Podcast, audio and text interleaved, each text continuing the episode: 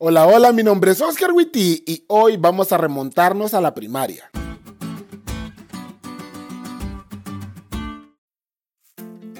Una de mis clases menos favoritas de la primaria era la clase de español.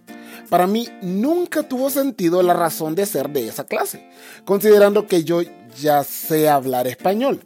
Pero luego veo gente que escribe burro con V dental o la llamada V o V de vaca y pienso, a lo mejor en la primaria pensaron como yo de la clase de español, pero ellos no pusieron atención. Bueno, ya, no me hagan divagar. El punto es que aunque no me gustaba la clase de español, recuerdo que siempre me ha gustado escribir. Y una de las tareas que me dejaron fue escribir la biografía de un héroe patrio de Honduras. Y en ese momento me enamoré de la investigación. La biografía, por definición, es la historia de una persona narrada por otra persona. Y hay dos cosas muy importantes de las biografías. La primera cuenta diversas facetas de la persona, incluyendo su interacción con otras personas. Y la segunda es que es algo que pasó realmente, es decir, son hechos históricos de una persona que habitó realmente en un tiempo y lugar determinados.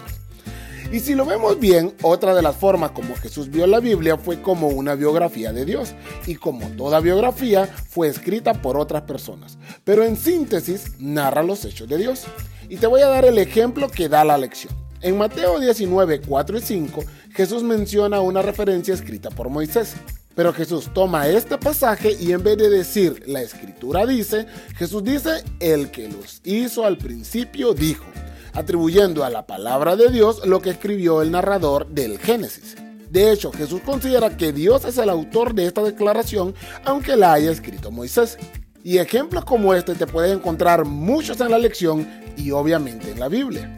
Porque al final de cuentas, la Biblia es eso, la obra de Dios a través de la historia, ya sea en la vida de sus siervos, en la vida de los que no lo eran, en los momentos buenos y en los momentos malos de la humanidad.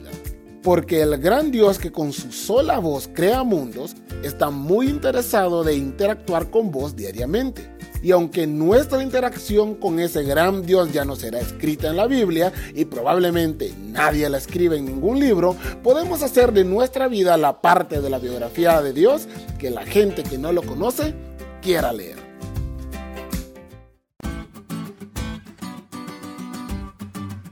¿Te diste cuenta lo cool que estuvo la lección? No te olvides de leerla y compartir este podcast con todos tus amigos. Es todo por hoy, pero mañana tendremos otra oportunidad de estudiar juntos.